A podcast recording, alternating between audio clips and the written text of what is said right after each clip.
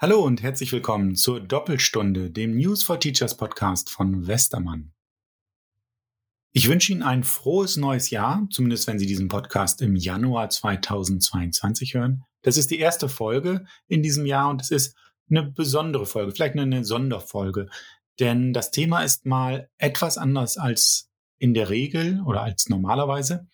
Ähm, ich beschäftige mich ja in, oder ich habe mich in den letzten Folgen immer mit dem Thema Schule und Digitalisierung beschäftigt.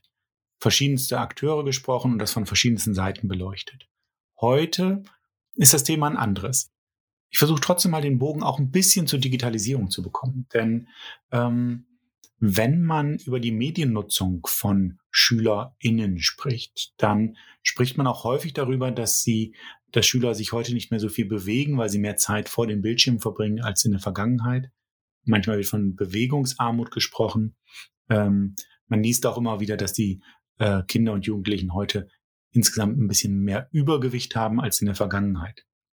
Mit meinem Schulleiter Martin Schall, er ist Sport- und Chemielehrer, und mit unserer Fachvorsitzenden Sport, Isabel Baumann, habe ich darüber gesprochen, welche Auswirkungen denn jetzt die Corona-Krise auf die Bewegungsarmut, auf die Motorik, auf die Sportlichkeit unserer SchülerInnen hatte.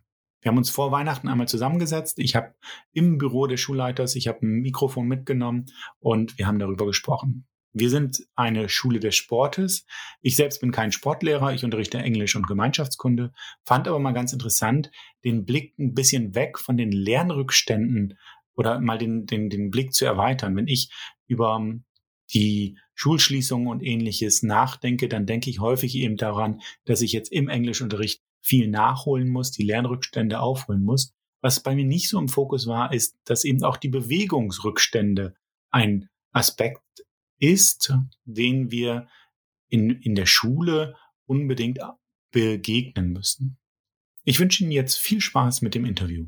Hallo Martin, hallo Isabel. Ich freue mich, dass ich heute mit euch hier sprechen kann über dieses spannende Thema, nämlich welche Auswirkungen hatte Corona bisher auf die Sportlichkeit von SchülerInnen? Und das ist auch direkt meine Frage. Was sind die Auswirkungen? Ja, es hat ganz, also ich glaube, ganz, ganz, ganz unterschiedliche. Ähm, ich glaube, wenn wir so als 50 oder 60-Jährige irgendwie jetzt ein, zwei Jahre im Lockdown sind, dann verpassen wir natürlich auch irgendwelche Sachen, machen einen Urlaub nicht oder wie auch immer. Und ich glaube, bei den Kleinen ist es aber so, dass die einfach in einem gewissen Alter Bewegungserfahrungen machen, die sind äh, nicht mehr einfach nachzuholen. Mhm. Also wenn jetzt ein Siebenjähriger, der strotzt vor Energie und der würde zum Fußball gehen und zum Kinderturnen, der macht Bewegungserfahrungen in einer ganz sensiblen Phase. Und da kann man nicht einfach sagen, ach, das machst du jetzt einfach mit in, äh, als acht oder als neunjähriger. Also das ist so mit Sicherheit das eine und das sieht man auch hier ähm, jetzt in den AG-Angeboten, die wir jetzt wieder haben hochfahren lassen bei Fünftklässler, bei Sechstklässler. Da würde ich sagen, da haben wir äh, Kinder mit so wenig Bewegungserfahrung wie noch nie. Also es ist offensichtlich, dass da so grundlegende Bewegungsabläufe ähm, einfach nicht vorhanden sind, dass Bewegungserfahrungen fehlen und dass da in den letzten zwei Jahren einfach ganz, ganz viel auf der Strecke geblieben ist. Mhm. Den zweiten Blick, den ich habe, das ist sicher, im, der, der ist einfach im Sportverein, dass man einfach sieht, dass viel, viel weniger Kinder äh, sportlich organisiert, also in Vereinen oder äh, ähnlichem ähm, involviert sind. Das heißt, anscheinend sind viele Kinder, die okay sind rausgegangen oder gar nicht reingekommen in den, in den Verein, einfach in dieser Phase die vermissen das jetzt irgendwie gar nicht, weil sie sich irgendwie dran gewöhnt haben. Und das hat Auswirkungen auf diese Generation von Kindern. Also es ist ganz offensichtlich. Den dritten Punkt, den ich glaube feststellen zu können, ist einfach, ähm, äh, es hat ja, dieser Sport hat ja auch was Kompensatorisches. Also wenn die Kinder da zweimal die Woche da vom Sportverein heimkommen, sind ausgepumpt, essen abends dann nochmal Nudeln, schlafen gut, äh, fühlen sich wohl, haben soziale Kontakte durch dieses Sporttreiben. Das sind alles Sachen, die wegfallen. Mhm. Also man kann nicht immer viel auch so ah, vermuten, wie kommt was her, aber ich habe das Gefühl, dass die Kinder in der Schule, dass sie mh, hm, weniger belastbar sind als vor der Pandemie, dass sie weniger äh, konzentrationsfähig sind, dass sie weniger ähm, ähm, ja, also sich, sich konzentrieren können, ausge weniger, vielleicht auch weniger ausgeglichen sind Ähm, das trifft sicher nie so in der ganzen Bandbreite zu. Aber wenn es jetzt wirklich mit gravierenden Auswirkungen mit zwei, drei, vier Kinder pro Klasse hat, dann hat es einfach auch Auswirkungen auf, wie die Kinder sich hier in der Schule verhalten. Mhm. Genau, das Verhältnis hat sich da geändert, weil der Sport ja tatsächlich so einen Ausgleich auch darstellt. Ich äh, stelle auch fest, rein optisch, ähm, viele Kinder ähm, haben zugenommen. Also wir, wir, sehen Kinder, die sich verändert haben und äh, das, was am wenigsten entwickelt wurde, ist Muskulatur, äh, sondern einfach wirklich eine Gewichtszunahme äh, durch Passivität. Und äh, ganz besonders hervorheben möchte ich auch den Gewöhnungsfaktor, dass es ähm, ganz schwierig ist, auch Kinder, die, im, die vor der Pandemie schon im Sport irgendwie waren, jetzt so regelmäßig wieder zurückzubringen, sowohl jüngere als auch ältere. Was ich als Schicksal der Kinder sehe, ist, dass ähm, letztlich die Kinder mehr denn je abhängig waren von ihrem Elternhaus, äh, weil der organisierte Sport in der Schule weggefallen ist, der organisierte Sport äh, im Verein weggefallen ist. Und selbst wenn man das mal beobachtet, was als freies Spiel, was ja auch in 1-1-Situationen noch gegangen wäre, äh, auf der Straße, sogenannte Spielstraßen. Ich bin immer wieder überrascht, ähm, wenn man durch Spielstraßen fährt oder an Spielplätzen vorbei fährt oder läuft, wie wenig Kinder im unorganisierten Bereich sich sportlich aktiv bewegen. Mhm. Also die sind so abhängig von einem Elternhaus, dass das ähm, fordert und fördert. Und ähm, kann man sich vorstellen, das ist ziemlich schichtspezifisch und, äh, und, und hat einen Großteil der Kinder enorm zurückgeworfen in ihrer Entwicklung. Ich, ich denke, dass man das auch äh, sehr langfristig noch merken wird. Im Sportunterricht, da möchte ich dem Martin auch zu, also genau das Gleiche sagen. Die, die Bereitschaft, auch sich zu zu plagen oder etwas von vorne wieder anzufangen und dafür zu investieren, äh, erlebe ich als deutlich verringert. Ähm, welche Konsequenzen muss man als Schule ziehen? Muss Sportunterricht anders aussehen als vor Corona in den nächsten Jahren? Also da muss man ein bisschen aufpassen, dass man jetzt nicht nur den Fokus auf äh, binomische Formel verpasst und äh, Vokabeln und Grammatik und äh, die nächste Klassenstufe und äh, ich sag mal so diese kognitiven Inhalte nachzuholen, sondern also dass dieses Thema Bewegung eigentlich gleichberechtigt neben diesen kognitiven Fächern ist und dass man jetzt nicht nur Rückenwind, um, um, um äh, quasi hier angeblich verlorene äh, curriculare, kognitive Sachen nachzuholen, sondern dass man den Kindern ganz bewusst Bewegungsangebote gibt. Allerdings haben wir jetzt natürlich schon wieder die Einschränkungen äh, ohne Kontakt im Sportunterricht. Mit Maske. Mit, äh, mit Maske. Also das heißt, da bleibt letztendlich bleibt schon wieder äh, viel auf der Strecke und also und die Sportlehrer sind einfach aufgefordert, da wirklich mit viel, also nicht zu sagen, ähm, ja, ich, ich, ich gebe da auf oder jetzt machen wir halt nur noch, äh, was weiß ich, irgendwie ein Notprogramm, sondern dass sie halt kreativ sind und sich überlegen, wie können wir trotz dieser Vorgaben oder mit diesen Vorgaben ein attraktives Bewegungsangebot auf die Beine zu stellen. Hm. Und das geht natürlich nur, wenn eine Schulleitung da auch dahinter steht. Also es gibt eine Unzahl an Schulen, die in beiden vorangegangenen Lockdowns äh, sofort den Sportunterricht eingestellt haben und die Sportlehrer in anderen Funktionen eingesetzt hatten. Und da haben wir ja Gott sei Dank extrem gut dagegen gewirkt und die Unterstützung hier gehabt, dass äh, Unterricht durch Videoanleitungen mhm. äh, mit Aufgabenstellungen, die die Kinder halt dann zu Hause gemacht haben, auch im Lockdown stattgefunden hat. Die, also das Bewegungs, der Bewegungszeitraum der Kinder ist ohnehin schon viel, viel, viel zu gering. Und wenn mir jetzt ein Fünftklässler sagt, ach ja, ich gehe ins Fußball und spiele Tennis, dann muss man sich das mal überlegen. In dem Alter sind es vielleicht zweimal in der Woche Fußballtraining und einmal Tennis.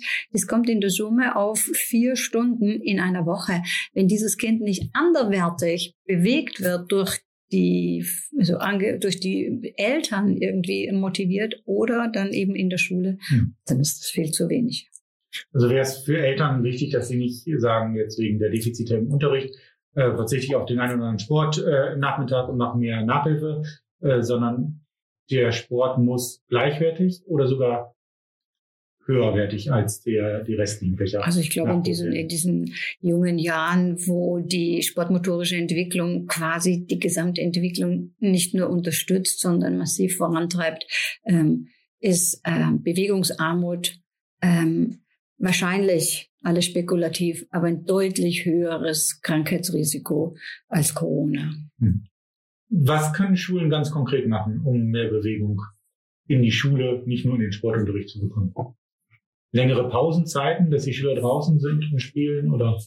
Ja, ich denke, also man muss, man kann ja nicht so einen Schulbetrieb, also gerade großen Schulen können ja nicht komplett über den Haufen werfen. Also wir haben sicher jetzt auch die Problematik, Jugend trainiert für Olympia, also so schulische Wettkämpfe wurden mehr oder weniger jetzt wieder eingestellt. Mhm. Das heißt, äh, auch äh, so AGs laufen auf, in vielen Schulen auf Sparflamme. Also ich denke, das sind so Sachen, wo man sagen muss, okay, da darf man nicht reduzieren, sondern da muss man gucken, dass man da wirklich attraktive Angebote macht. Das mit den Pausen ist eigentlich schon ein guter, guter Hinweis. Also viele Schulen haben das ja auch so gemacht wie wir, dass wir sagen, okay, in der großen Pause muss man quasi rausgehen. Ähm, dass man da vielleicht noch, ähm, ich sag mal, das draußen noch mal eine Runde, äh, eine Runde attraktiver macht. Ähm, was ich mir überlegt habe, Isabel, wäre vielleicht eine Geschichte zum neuen Jahr, ob er Klasse 5, 6, 7 alle mit einem Klassenball Fußball und einem Klassenball Basketball ausstatten. Dass man das, das quasi Sport, Sport, also quasi so eine Aktion machen hier. Draußen Pause heißt auch sich bewegen oder wenn mal eine Hohlstunde ist, dann geht man, geht man, geht man raus äh, zum Kicken, aber dass sie dann wenigstens die frische Luft haben und dann die Bewegung, äh, Bewegung haben. Also ich denke, dass die Schulen sind da gefordert auch, einfach kreativ zu sein und zu sagen, ja, wenn sie sich da nochmal zehn Minuten und da nochmal zehn Minuten, dann gibt es so ein Puzzle, das, mhm. das dann vielleicht in der Summe doch etwas, äh, etwas noch bringt und auch so, ich sag mal so, auch zeigt, hey, guck mal, da kann man sich draußen, da kann man die, die Spiele machen, da kann man das machen. Mhm. Und was dann so vielleicht ein bisschen so ein Selbstläufer wird. Ja, also Spielen ähm, in den Pausen ist das eine. Ich bin immer wieder froh, wenn Vertretungsunterricht, der nicht organisiert wurde, äh, dann so gestaltet wird, dass die Kinder mit rausgenommen werden. Ähm, äh, entweder zum Spielen oder aber, das mussten wir ja auch im Lockdown äh, praktizieren, weil gar nichts anderes mehr ging. Also selbst eine Dreiviertelstunde spazieren zu gehen. Wir haben halt das Glück, dass wir hier wunderbare mhm. ähm, ein Umland haben, wo man ohne Verkehr schnell schön spazieren kann, äh, dazu zu animieren und zu sagen, lieber ist man in Bewegung draußen, als dann mhm. nochmal eine Stunde, in der, also wie gesagt, dort, wo Material organisiert ist und der Unterricht tatsächlich so stattfinden kann, dann jederzeit das natürlich. Ja. Aber was kann man im Frühling, im Sommer machen, wenn man als äh, Schule die Kinder bewegter haben möchte in der Pause? Also A, natürlich raus aus dem Schulgebäude. Also helfen kann immer, was wir ja hier übers Profil durchaus immer auch auf die Beine stellen, dass es etwas Angeleitetes gibt, äh, dass also eine Gruppe ähm, irgendwie Turnierform oder eben Bewegung tatsächlich einfordert. Mhm. Sonst sind halt die üblichen Spiele, die kicken an die Wand, kicken durch die Meute. Wir mhm. haben vier Basketballkörbe zur Verfügung. Das könnten auch noch mhm. deutlich mehr sein, die auch genutzt würden. Wir lassen die Kinder äh, Badminton spielen. Ähm, und das, das Spikeball hat sich vor allem bei den Älteren ganz toll bewährt. Es war halt auch ein ganz schönes Mannschaftsspiel. Nochmal ein Stück weit pushen auch. Mhm. Also auch, dass die Sportprofilklasse wirklich das so als ihren Auftrag weiter hat. Sieht, ja. Ähm, also das große, äh, höhere Klassen für genau. Klassen. Ja, ja, so ist das. das so ist sie eigentlich organisiert. Ja. Nur im Winter hört es manchmal dann so auf, aber wäre jetzt schon der Anlass unter den Bedingungen zu sagen, okay, wir müssen es äh, einfach jetzt im Winter auch forcieren einfach. Und das könnte man theoretisch auch an Nicht-Profil, Sportprofilschulen machen, dass man einfach sagt, die neun Klässler organisieren was für die fünf Klässler. Das könnte die SMV machen, das ja. können Mentoren machen oder wie auch immer. Ne? Okay. Ja. Ich glaube, eine Grundvoraussetzung ist wirklich das Rausjagen. Und das ist mhm. zwar ein wirklich ähm, äh, sehr anspruchsvolle äh, Regel, weil die Lehrer, die Kollegen, die da Aufsicht haben, wirklich die ganze Pause nur damit beschäftigt sind, irgendwelche Leute, die sich irgendwo in welchen Ecken verdrücken, rauszujagen. Mhm. Aber fürs Gros ist es immer noch sehr gut so. Mhm. Und wird ja auch angenommen. Also ich würde mal sagen, 90, 95 Prozent gehen doch ganz freiwillig. Auf jeden Fall, schnell ja, Ist schon ein Gewöhnungseffekt mhm. da. Ja. Meine letzte Frage, wenn ihr euch jetzt irgendwas wünschen könntet als Sportlehrer, wie würde Schule in fünf bis zehn Jahren aussehen, wenn man wirklich dann bewegungsorientiert oder vielleicht auch wieder Vorbereitung für die Vereinsarbeit, die Schüler in die Richtung drillt. Oder drillt ist das Falsche, aber motiviert. Also, wie sieht Sportunterricht anders? Wie, wie sollte Sportunterricht in fünf Jahren in der Schule aussehen?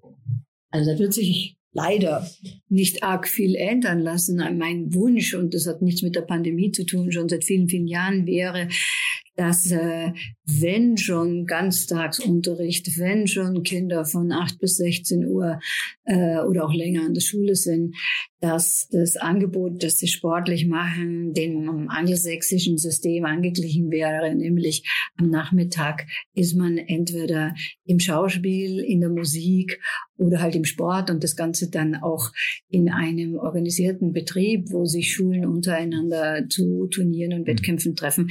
Das wäre aus schulischer Sicht, aus gesundheitlicher Sicht und aus ja, spreche ich jetzt auch für den äh, organisierten Sport aus leistungssportlicher Sicht äh, das wünschenswerteste mhm. wahrscheinlich, aber auch unwahrscheinlichste. Also ich glaube, dass es so eine zweistufige Geschichte ist, damit man überhaupt mal wieder den, den, den, den, den Zustand oder dieses Sporttreiben vor Corona erreicht. Es kostet deutlich mehr als die zwei Jahre, in der wir in diesem, in diesem Lockdown sind, wenn wir mhm. mal davon ausgehen, dass es jetzt ab dem Sommer wirklich normal läuft. Mhm. Also damit man wieder dieses Niveau hat, also diese Bewegungsintensität, dass so und so viele Kinder im organisierten Sport, im äh, schulischen Wettkampfsport tätig sind, das wird ich würde mal sagen, die doppelte Zeit kosten, als äh, wie jetzt letztendlich der Lockdown war.